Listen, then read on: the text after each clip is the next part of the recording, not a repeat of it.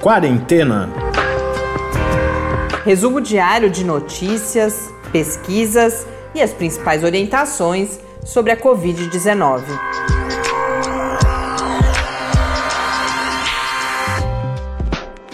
Quarentena, dia 45. Olá, bem-vindos a mais este episódio, 45 da nossa quarentena. Eu sou Mariana Petson. Eu sou Tárcio Fabrício. Hoje nós temos eh, vários ouvintes a cumprimentar. As pessoas têm sido muito generosas com a gente. Além desses que eu vou mencionar, pessoas que já tinham falado com a gente antes voltam a entrar em contato, agradecendo o trabalho, para falar que, que estão nos acompanhando. Então, realmente é algo que nos motiva muito e ajuda a entender também os melhores temas para a gente abordar, se a gente está indo no caminho certo. Então, para todo mundo que tem escrito, continuem conversando com a gente. Afinal de contas, como a gente falava lá no começo, é, quando a gente cria o podcast, em grande medida era para ter esse sentimento de diálogo com as pessoas também. Poder, claro, a gente tenta levar, a gente faz pesquisa, tenta levar informação aí de qualidade, mas a participação das pessoas tem sido fundamental também na definição da nossa pauta. Então, muito obrigada aí para todo mundo e hoje eu quero registrar uh, as mensagens da Júnia Moreira, que é da Universidade Federal do Vale do São Francisco. Ela mencionou o interesse no livro de epidemiologia que eu mencionei ontem e aí depois eu respondo para você, Júnior. Eu não lembro coisas. A gente lê em leitor eletrônico, esse é um problema, que, que a gente não vê a capa do livro e acaba não registrando o nome, mas amanhã eu falo aqui no, no episódio também. Um grande abraço para Yasmin, aqui de Araraquara, pertinho da gente, também mandou uma mensagem muito carinhosa. E está. Aí, Yasmin, pra... só para só te falar, eu torço pela ferroviária, então a gente tem algo que nos liga aí. Então, você está falando que ele torce para Ferroviária, mas além disso, para ele, Araraquara é a melhor cidade do uhum. mundo. Essa parte ele não está contando. Eu adoro Araraquara. Verdade. E a Yasmin está participando da nossa pandemia, tá? Isso agora começou a, a engrenar uhum. a pandemia ontem. A curva está crescendo da, da pandemia. pandemia. Exatamente. Luísa ontem mandou a primeira receita.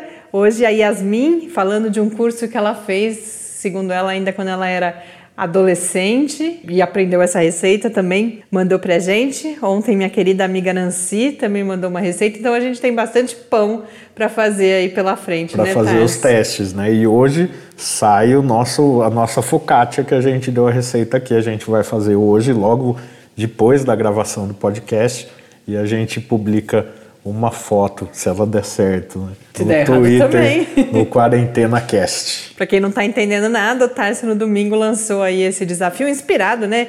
É, esse termo pandemia foi usado pela primeira vez em Portugal. Tem uma tendência aí, as pessoas confinadas em casa estão fazendo pão e a gente agora resolveu compartilhar isso com vocês também. E então, quem quiser pode mandar a sua receita ou qualquer outro, fazer qualquer outro contato com a gente pelo uh, podcastquarentena.gmail.com ou também no Twitter, no QuarentenaCast. A gente vai fazer as receitas e segundo o Tarso aí vai ter um prêmio depois para melhor receita quando a gente sair dessa, quando terminar a quarentena, né? Exatamente. Bom, mas agora indo para a parte séria, os números no Brasil hoje são de 78.162 casos com 5 mil 466 mortes, 66 mortes no Brasil por Covid-19. Esse é um acréscimo de 449 mortes nas últimas 24 horas, um número ligeiramente inferior ao acréscimo de ontem. E uh, hoje também saiu, foi divulgado aqui no Brasil e foi publicado um novo relatório do Imperial College London. Para quem não se lembra, é aquele, aquela instituição né, do, do Reino Unido que tem feito várias. Uh, muito conhecimento a partir dos números da Covid-19, ficou bastante famosa aqui no Brasil no início da nossa trajetória aí na Covid-19 por conta da modelagem que falava no caso mais uh, uh, grave, né, caso nada fosse feito, tal, em 2 milhões de mortes no Brasil. E esse relatório mais recente do Imperial College London coloca o Brasil como o país com o maior número de reprodução, o famoso R que a gente tem falado tanto aqui no podcast, nas notícias sobre a Covid-19 em geral. O país, entre os 48 países que foram analisados nesse último, para esse último relatório do Imperial College London, o Brasil tem o maior número de reprodução, que está estimado em 2,81, ou seja, que cada pessoa transmite para uh, cerca aí de três pessoas. Isso está relacionado com o momento da, da pandemia, então quantos casos existem e, portanto, qual é a probabilidade de você ter contato com alguém se você for para a rua. Tem a ver com se as pessoas estão na rua ou não. Tem a ver com a suscetibilidade, o que significa isso? Ainda estamos em um estágio da, da pandemia em que pouca gente foi infectada e, portanto, não está imune, né? Então, são uma série de variáveis, mas mostram a gravidade do momento aqui no país. E por que, que essa questão de, da pessoa estar tá imune é importante? Muitas pessoas não, não têm a compreensão do que isso, isso significa nesse momento. É que se essa pessoa já ficou imune, você elimina a possibilidade dela transmitir para outra pessoa.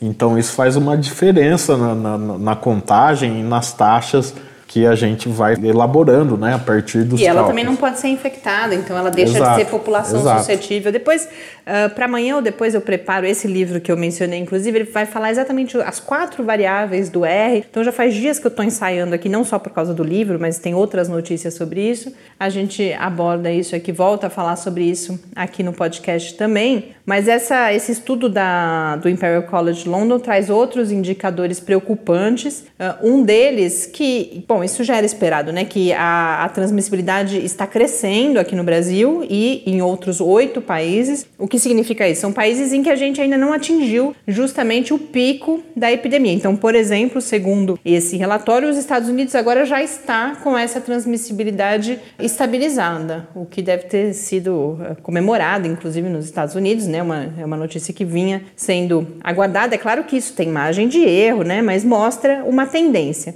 Mas não é a realidade aqui no Brasil.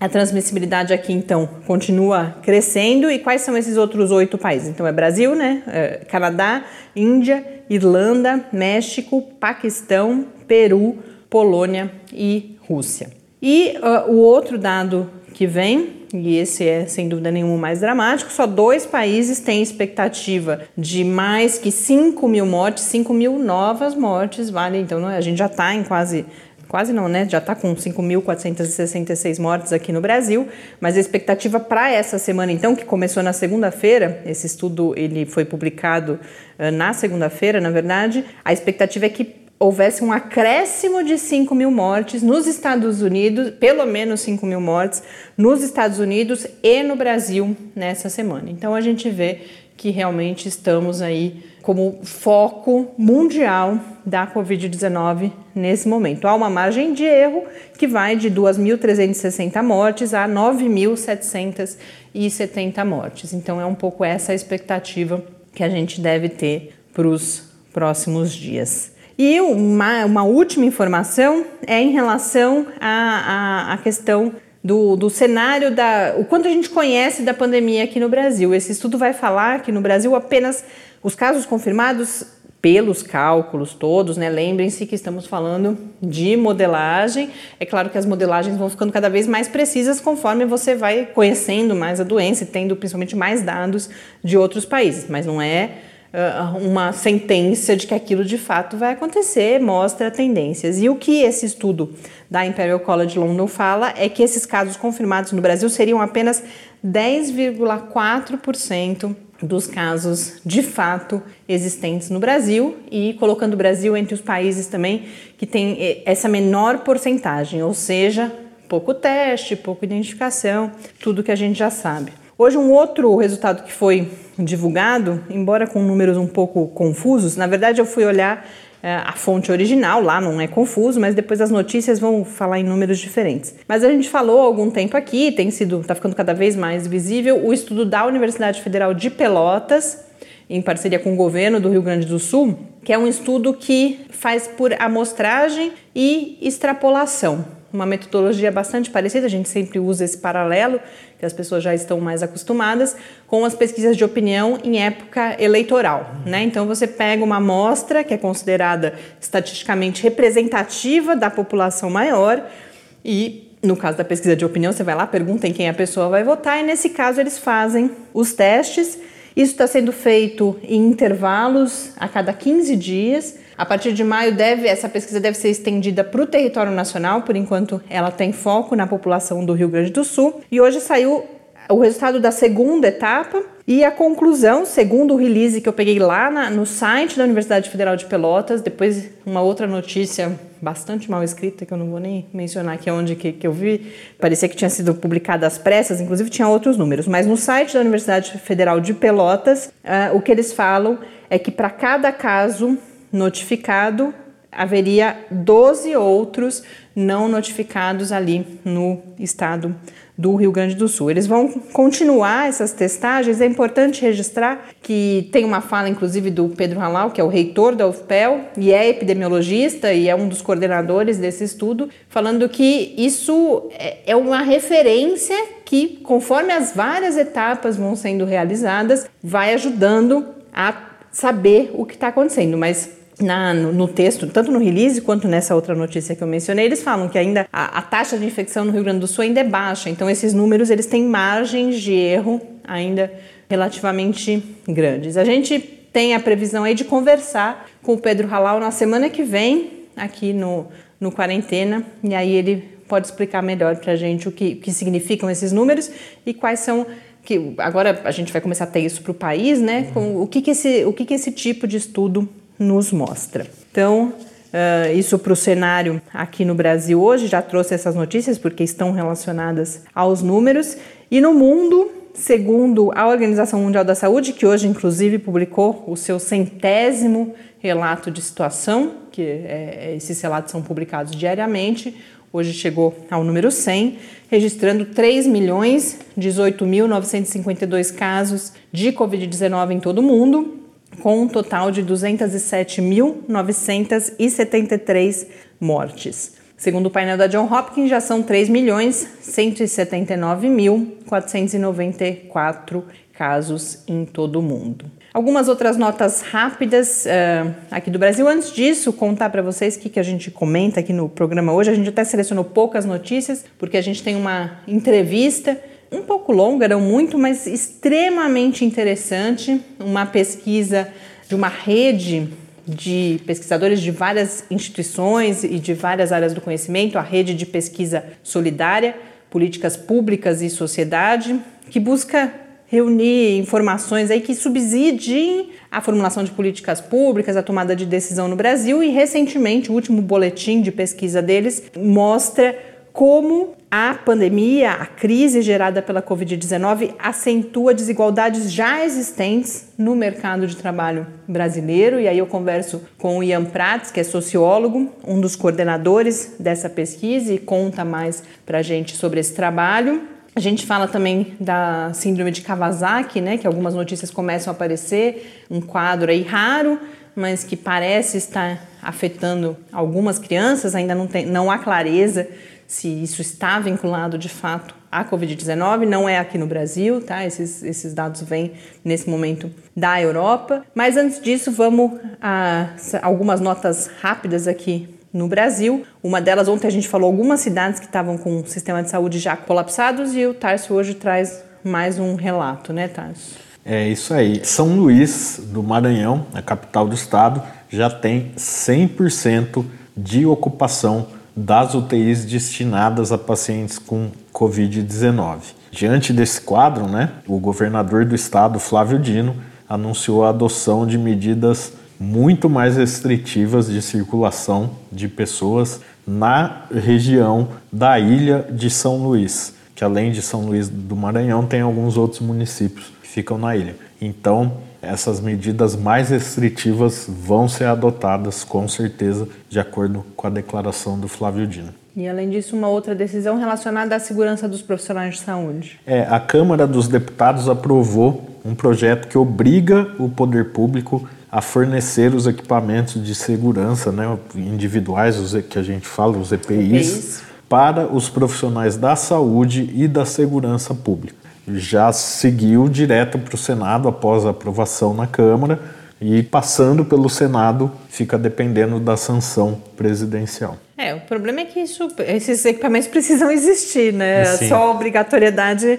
não resolve. É claro que gera aí uma pressão, mas a gente tem um problema de escassez, embora a tendência seja com o tempo que isso que vá isso sendo resolvido. equacionado, né? Bom, Falar um pouquinho então da síndrome de Kawasaki, que quem viu as primeiras notícias deve estar preocupado, e é claro que em parte com razão. O que aconteceu é que uma das agências de saúde no Reino Unido lançou há alguns dias um alerta de um aumento nos casos de uma condição chamada então de doença de Kawasaki ou síndrome de Kawasaki, que é uma síndrome inflamatória em crianças, uma, uma síndrome inflamatória multissistêmica, né, significando que ela é generalizada, ela é não generalizada, mas que ela atinge vários sistemas aí do nosso organismo, do organismo das crianças. É uma condição muito rara e como houve um ligeiro aumento nos casos, mas a gente está falando realmente, e eu não sou eu que estou dizendo isso, as várias notícias vêm com essa ressalva, a gente está falando, por exemplo, no Reino Unido, de menos de 20 casos. É que é, é uma doença, a doença chamada rara, a gente teve a oportunidade aqui já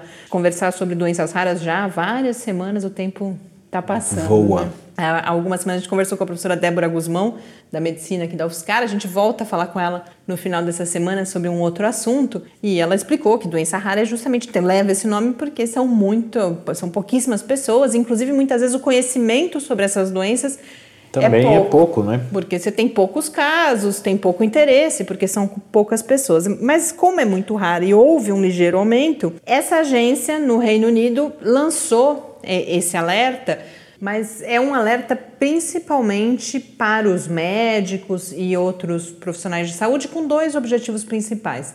Primeiro, que tratem as crianças com os sintomas, e eu já falo um pouco sobre eles, é, rapidamente como casos graves, necessitando, por exemplo, de tratamento intensivo. Porque a boa notícia é que a intervenção precoce traz uma chance de recuperação aí que é imensa. E o outro motivo, o outro objetivo é para que esses casos sejam notificados, porque aí todas as notícias também vão dizer que eles perceberam, né, notaram esse, esse ligeiro aumento e agora estão tentando entender o que é que está acontecendo. Inclusive, não há ainda uma correlação estabelecida entre esse aumento dos casos de Kawasaki e a Covid. Há uma hipótese de que isso possa estar relacionado e por quê? Porque os casos graves da Covid muitas vezes estão relacionados a um quadro inflamatório acentuado causado pelo próprio sistema de defesa do organismo. Então há essa suspeita e agora é preciso investigar. Embora o alerta tenha sido dado inicialmente pelo Reino Unido, nas várias notícias eu fui compilando, aí parece que já há notícias na França, Bélgica, Itália e Espanha. Uh, o que, que acontece? Esse, esse quadro ele é marcado principalmente por febre alta e descamação da pele, então o rash, que eles chamam em inglês, né, que é uma vermelhidão e alguma descamação, e apenas nos casos mais graves você tem aí um quadro de inflamação arterial, e então aí você pode ter problemas maiores. Mas eu quis trazer aqui primeiro porque é importante, é relevante a gente falar sobre isso, mas principalmente para não, mais uma vez, para a gente não se desesperar. É, é claro que quando a gente fala de criança é sempre muito triste pensar nisso, mas as recomendações, inclusive, e as notícias falam isso, continuam sendo as mesmas e as evidências continuam sendo que são raríssimos ainda, ao que tudo indica, continuarão sendo os quadros de agravamento em crianças. Mas mais um tópico para a gente ficar atento e a gente traz uh, as novidades aqui para vocês. Vamos então agora para nossa entrevista. Como eu anunciei inicialmente, eu conversei com o Ian Prates, que é pesquisador do SEBRAP, que é o Centro Brasileiro de Análise e Planejamento, e integra essa rede de pesquisa solidária, políticas públicas e sociedade. Essa é uma rede que envolve várias instituições, então a USP, o próprio SEBRAP, o INCORE, e aí a gente vê, é uma rede que é interdisciplinar também, multidisciplinar. Ela, ela se apresenta como uma rede na intersecção das humanidades com as ciências exatas e biológicas e que está com alguns projetos, são quatro projetos, inclusive agora que a gente conheceu a rede, na, na semana que vem eu vou tentar trazer os coordenadores dos outros projetos que estão buscando produzir conhecimento sobre impactos da pandemia, um conhecimento que possa subsidiar a tomada de decisão no Brasil relacionada agora à proteção, por exemplo, de populações mais vulneráveis, toda a situação econômica. Eles fazem boletins semanais e o último resultado de dois desses projetos, que são coordenados pelo pesquisador Ian Prats, mostram, eles, eles uh, produziram indicadores a partir de várias fontes, então de dados do IBGE sobre ocupação e sobre também sobre o mercado de trabalho. O IBGE foi principalmente para os vínculos né, profissionais, empregatícios, e aí sobre o mercado de trabalho, dados do Google, da Cielo e do Sebrae. E a partir desses dados todos, eles vão. A pesquisa busca justamente identificar populações mais vulneráveis à crise econômica derivada aí da, da crise sanitária e também setores do mercado de trabalho mais impactados. Recentemente, o que isso mostrou foi que a crise acentua desigualdades já existentes no mercado de trabalho brasileiro, fundamentalmente desigualdades de gênero, portanto, entre homens e mulheres, combinada à desigualdade entre brancos e negros mas uh, um outro dado que aparece é a emergência de uma outra categoria que eles chamaram inclusive de novos vulneráveis. Então, populações tradicionalmente protegidas, particularmente daí em um extremo né, desse espectro, os homens brancos, agora também, numa, num cenário novo, passam a ser impactados pela crise. Mas ninguém melhor do que os próprios pesquisadores para falarem sobre isso. Então, vamos agora acompanhar a entrevista, a minha conversa hoje cedo com o Ian Prats.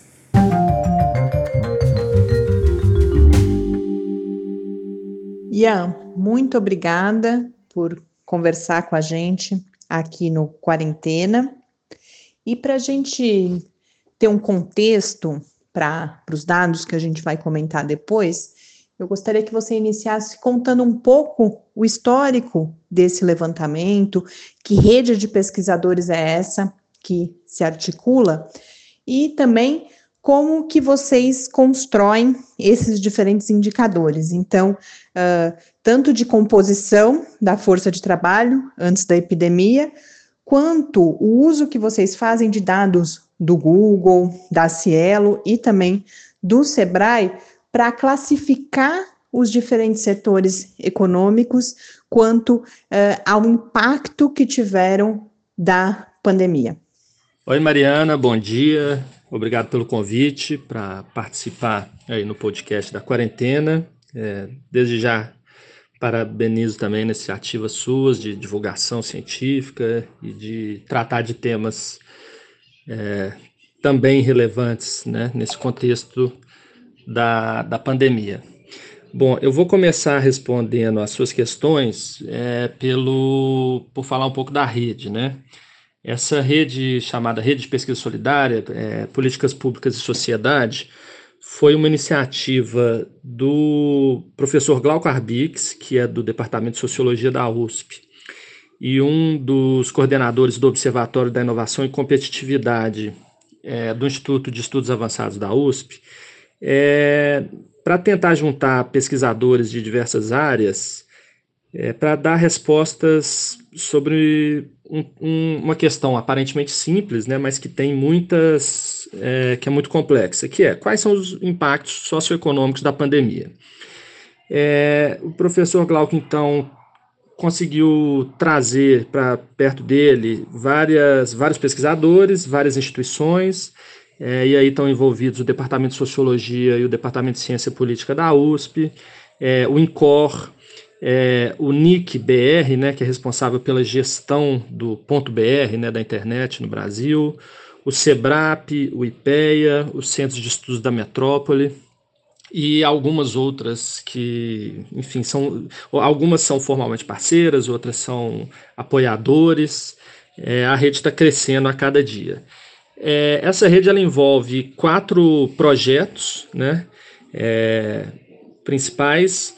Um primeiro sobre monitoramento do distanciamento, que está sob coordenação da professora Lorena Barberia, do Departamento de Ciência da, da USP, Departamento de Ciência Política.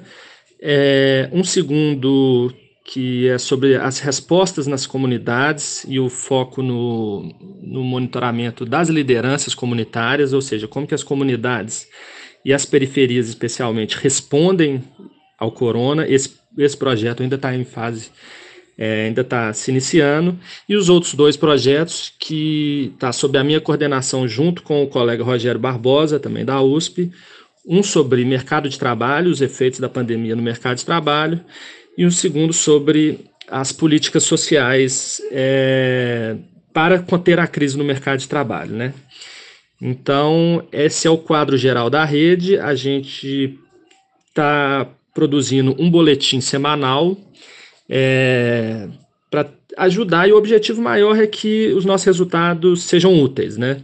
Que aí, nossos resultados cheguem na mesa dos gestores públicos e privados, de pesquisadores, e que ajudem a pensar soluções é, para enfrentar a crise econômica e social que está sendo, que, que vem como resultado da pandemia.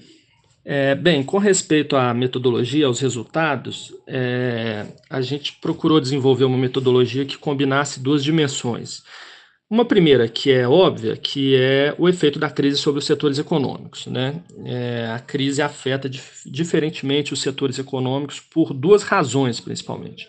É, primeiro, porque o, as políticas de distanciamento e lockdown foram estabelecidas pelo governo federal aqueles setores que são considerados essenciais ou não.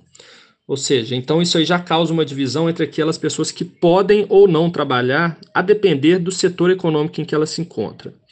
Dentre aqueles setores que foram considerados essenciais, a gente tem os que foram muito fortemente afetados, como por exemplo o setor de transportes, e os que foram menos afetados. O exemplo mais, mais óbvio talvez seja o setor de saúde, por exemplo.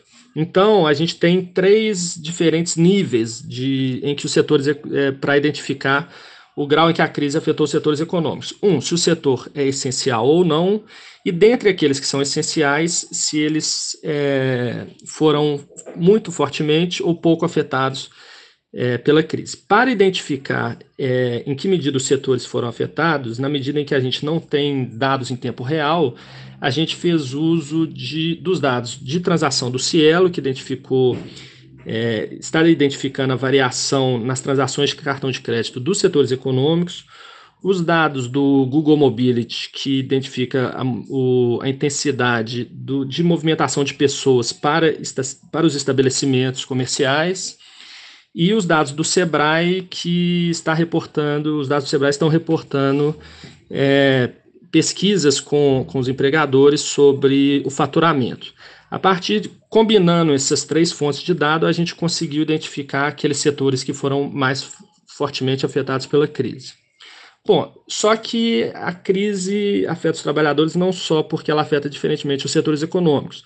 Alguns trabalhadores é, por definição, já são mais vulneráveis por uma questão que é anterior à crise, que é o vínculo que eles têm com o mercado de trabalho.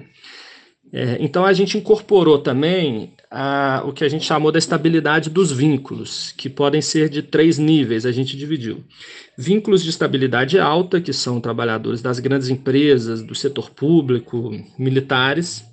Vínculos de estabilidade média, que são trabalhadores de pequenas empresas formais, é, de pequenos estabelecimentos e alguns autônomos que contribuem para o INSS, por exemplo, contadores de pequenas empresas, de pequenos escritórios de advocacia, por exemplo, e, o, por último, os informais, os autônomos, que são exatamente a renda básica de. o, o foco da renda básica emergencial.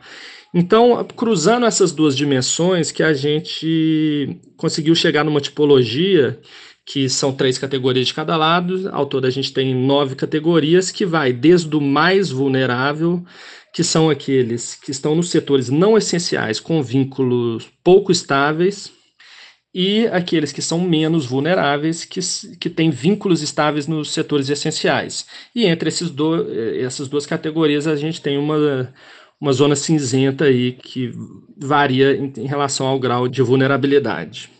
Ian, a partir da forma como o estudo foi uh, noticiado, eu fiquei com a impressão que a gente tem um espectro também, considerando uh, essa tipologia, entre mulheres negras no polo mais vulnerável e homens brancos uh, no outro extremo.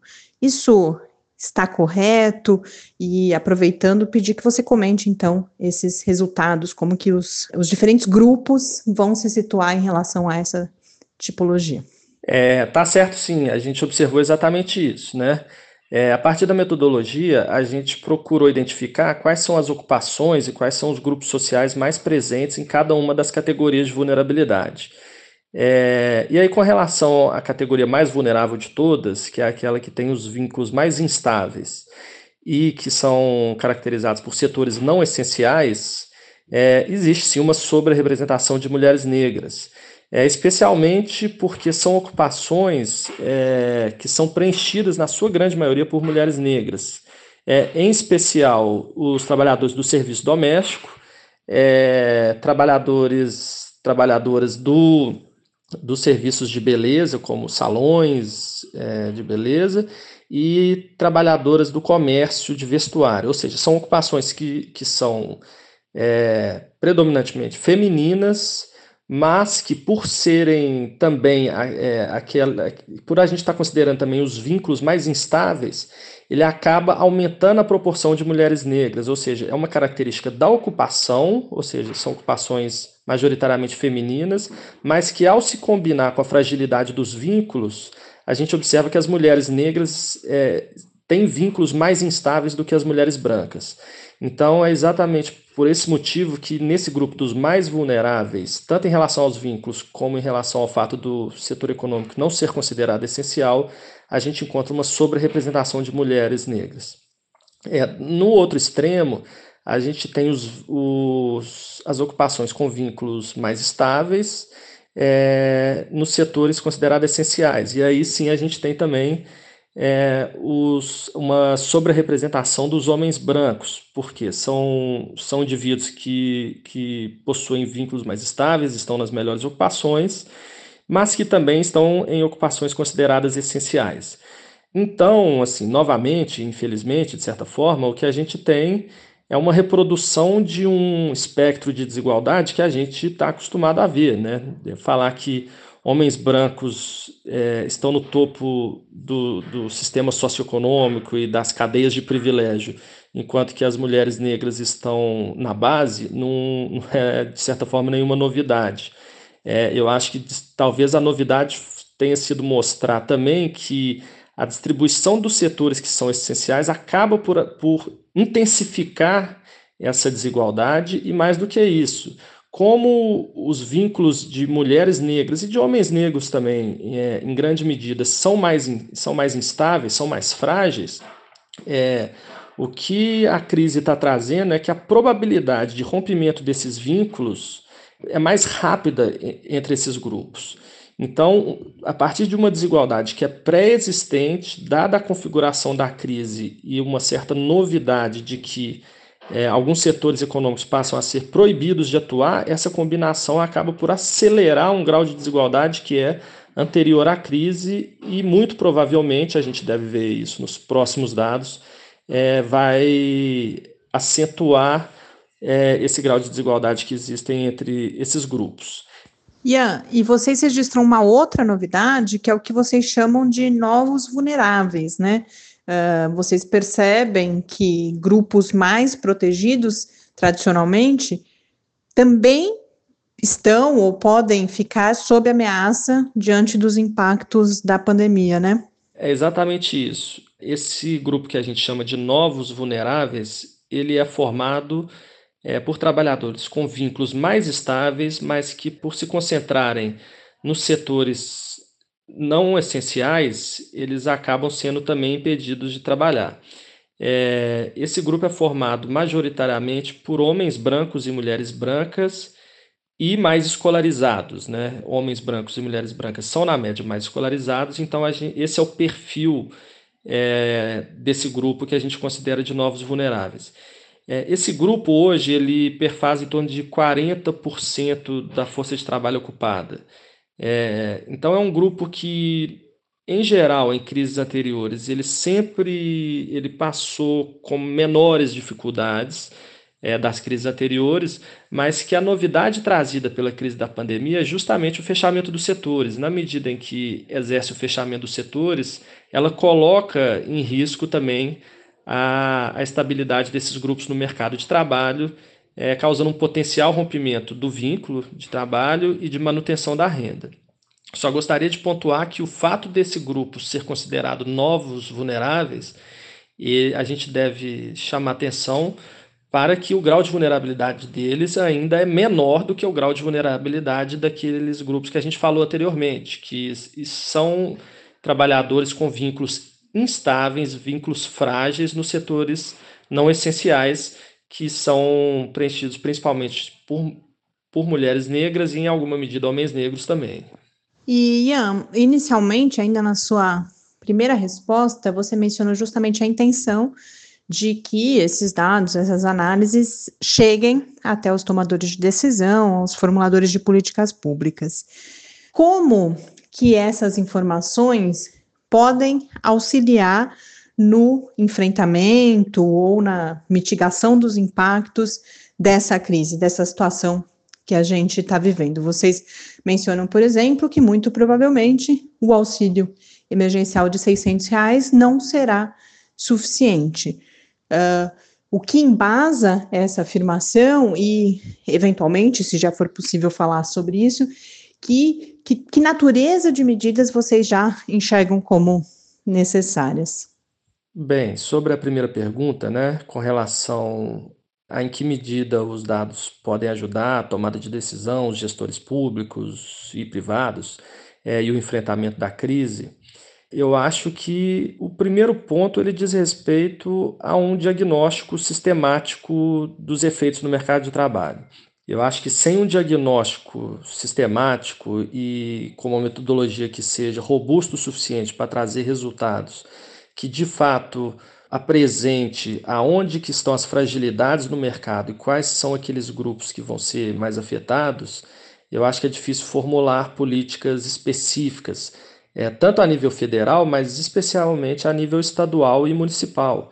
Então, eu acho que nesse ponto especificamente, ela é bastante proveitosa para que se olhe os setores que estão sendo afetados em alguns estados em detrimento de outros, quais grupos a gente tem em alguns setores, é, em alguns estados e não em outros, e assim por diante.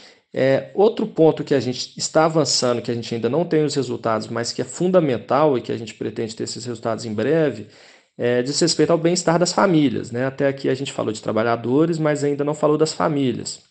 Então a gente pretende observar em que medida os trabalhadores mais vulneráveis acabam por. a fragilidade dos trabalhadores mais vulneráveis acaba por colocar em fragilidade também as famílias. A gente sabe que as famílias mais pobres elas são mais numerosas é, os trabalhadores dessas famílias têm vínculos mais frágeis, é, e isso faz com que a crise, no agregado, ou seja, por um efeito indireto do mercado de trabalho, acabe afetando proporcionalmente a renda das famílias mais pobres do que a das famílias de classe média, das famílias mais ricas.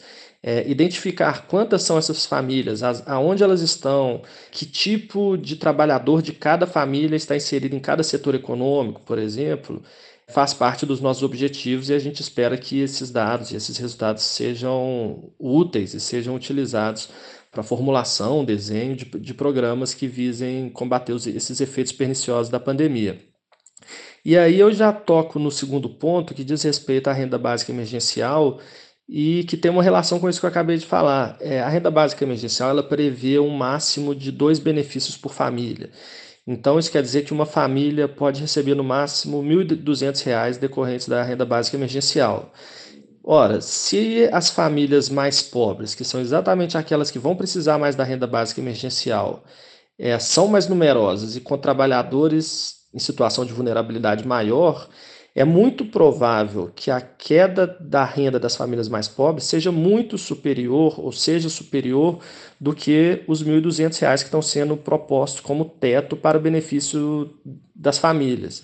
É, então, esse é um ponto que eu acho que é importante destacar, que a gente ainda não tem os resultados concretos, mas que a gente acha que vai nesse sentido. E um segundo ponto diz respeito a um grupo que ele não está coberto nem pelo benefício da renda básica emergencial e nem eventualmente pelas políticas do mercado formal. Existe uma zona cinzenta de um grupo que está acima da renda do que é colocado como critério de elegibilidade da renda básica emergencial, mas que por não estar no mercado formal, ele também não pode usufruir das medidas que foram colocadas de proteção ao trabalhador no mercado formal. Então também é importante olhar para esse grupo e isso também faz parte do que a gente está fazendo. E, enfim, é, eu diria que esses são os dois principais pontos que a gente deve dar atenção agora. A incapacidade da renda básica de atender às necessidades das famílias mais pobres não apenas pela renda em si, já que 600 reais é menor do que a média da renda dos trabalhadores formais, informais, desculpa, e autônomos, mas também por um efeito cumulativo do número de pessoas dentro das famílias. E o segundo ponto, que é o grupo que está acima do, do teto da renda de elegibilidade da renda básica, mas que também por não estar no, no emprego formal acaba ficando descoberto dessas políticas emergenciais de proteção social. É, eu acho que eu focaria nesses dois pontos por agora. Ian, muito obrigada. Foi um privilégio poder conversar com você aqui no Quarentena e a gente espera poder continuar acompanhando o trabalho de vocês e compartilhando com o nosso público essas análises e esses resultados. Muito obrigada e parabéns pelo trabalho.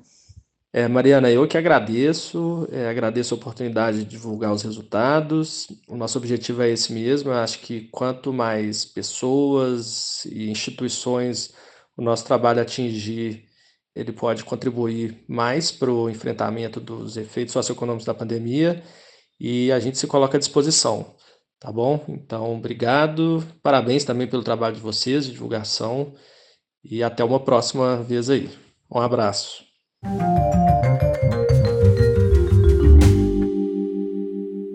Nós ouvimos então o sociólogo Ian Prats, que é pesquisador do SEBRAP, o Centro Brasileiro de Análise e Planejamento, que integra a rede de pesquisa solidária, políticas públicas e sociedade que, como eu disse antes, tem lançado boletins semanais a partir dos resultados das suas pesquisas. Esses boletins eles estão divulgados na página do Facebook da rede, que a gente compartilha depois lá na nossa área, o www.lab.fiscar.br barra quarentena news e que a gente quer a gente quer não, a gente vai seguir acompanhando, já combinei com o Ian, a gente espera voltar a, a conversar com ele aqui no podcast e também com os demais pesquisadores da rede que têm esses outros projetos aí de acompanhamento dos impactos da pandemia.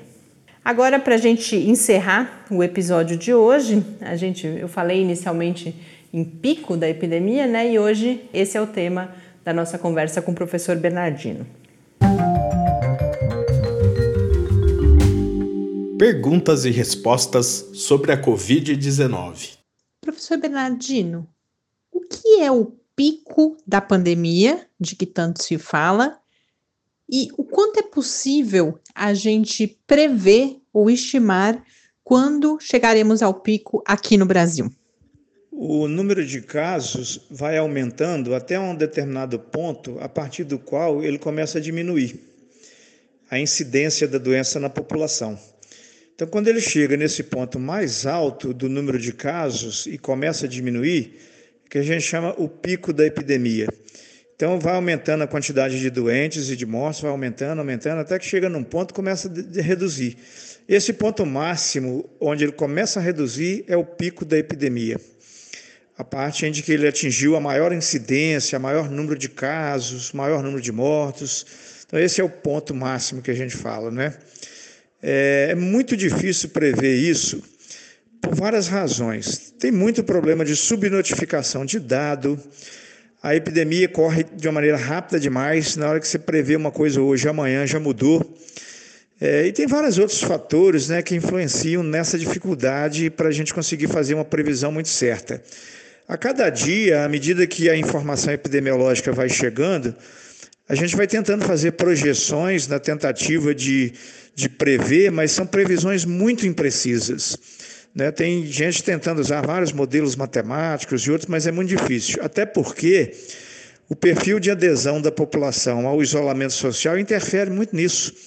Então, se tiver um bom isolamento social, a gente consegue fazer com que esse pico fique mais demorado, mas mais baixo.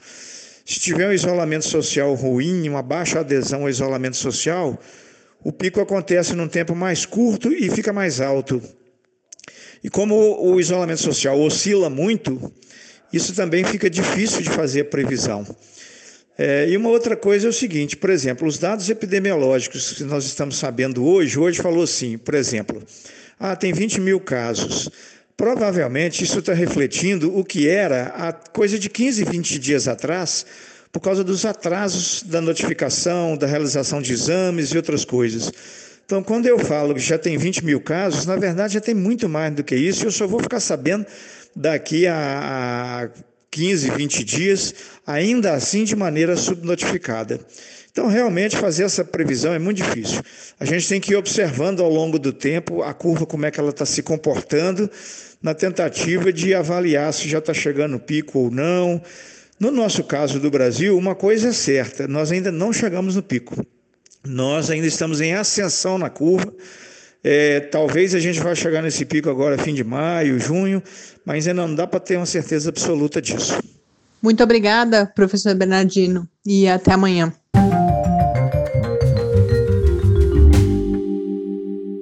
Bom, agora para terminar de verdade, uma dica que eu esqueci de dar no começo. A Heloísa escreveu para a gente também. Tárcio ontem, ou faz alguns dias, falou de uma dica para não embaçar o óculos com o uso de máscara, né? Todo mundo que usa óculos já deve ter passado por essa experiência. A dica que o Tarso trouxe foi de você colar a máscara aqui na parte superior com, com fita crepe. Heloísa, eu acho que testou, porque me escreveu hoje falando que funciona, mas também mandou um vídeo de uma pessoa de uma loja de óculos, pelo que eu entendi, dando uma outra possibilidade, que é você pegar um sabonete novo, né, que você não usou ainda, passar ele seco mesmo, dos dois lados da lente, aí depois você limpar com um paninho, senão vai ficar tudo Pano, um sujo, guardanapo né? de papel, pode ser? É, alguma coisa que não, um lenço não risque, de papel. É, que não risque a lente. E que aí isso vai também impedir esse embaçamento. Essa a gente não testou, mas fica aí mais uma alternativa. Com isso, a gente encerra o programa de hoje. Muito obrigada pela companhia, por todas essas pessoas que têm feito questão de, de conversar com a gente. Isso realmente é muito é, importante. Inclusive, uma delas, a Yasmin, que mandou a receita de pão, mencionou até os nossos produtores, o Pepe, a Bela, falando, ligando aí o, o pão. Então, a gente sente realmente muito carinho. Espero que vocês sintam isso na forma como a gente tenta trazer as informações e conversar com vocês também. Até amanhã. Até amanhã. E mais do que nunca, se você puder, fique em casa. Quarentena é uma realização do Laboratório Aberto de Interatividade para a Disseminação do Conhecimento Científico e Tecnológico da Universidade Federal de São Carlos, o LAB da UFSCar, do Centro de Desenvolvimento de Materiais Funcionais, CDMF, e do Centro de Inovação em Novas Energias, o CINE. Pauta, produção e apresentação: Mariana Pezzo e Tárcio Fabrício. Arte e design de Henrique Mateus. Desenvolvimento web, Eduardo Martins. Edição de áudio, Lucas Stefanuto. Apoio Fundação de Amparo à Pesquisa do Estado de São Paulo.